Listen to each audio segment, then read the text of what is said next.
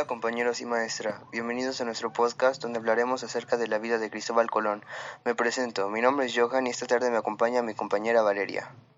Como lo mencionó mi compañero, hablaremos de Cristóbal Colón, un personaje muy reconocido por la mayoría de la gente en nuestro país, de igual forma reconocido por ser una persona exploradora. Exactamente, aunque detrás de todo esto parece ser que Cristóbal Colón empezó como un artesano y comerciante modesto, y que tomó contacto con el mar a través de la navegación de cabotaje con fines de comercio.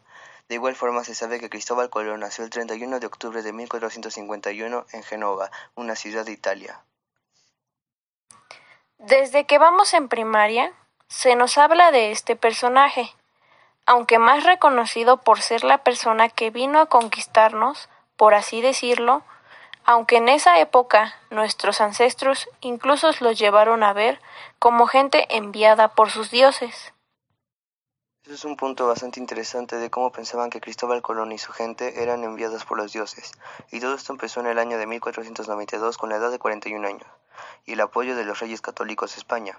Fue como el 3 de agosto partió desde el puerto de Palos de Moguer en el sur de Ibérica.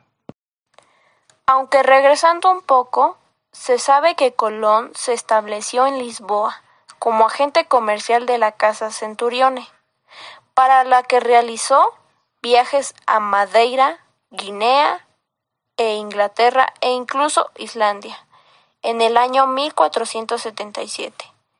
Igual se sabe que en los planes de Colón estaba decidido a abrir una ruta naval rumbo a Asia por el oeste.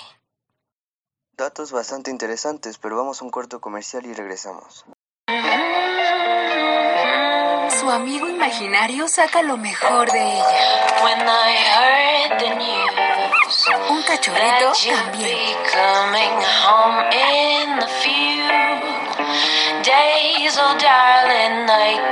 Pedigrí, alimenta lo bueno.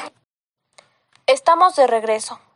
Completando el dato anterior, la reina Isabel aprobó el proyecto de Colón, firmando las llamadas capitulaciones de Santa Fe, por las que concedía a Colón una serie de privilegios como contrapartida a su arriesgada empresa, obtenida la financiación necesaria.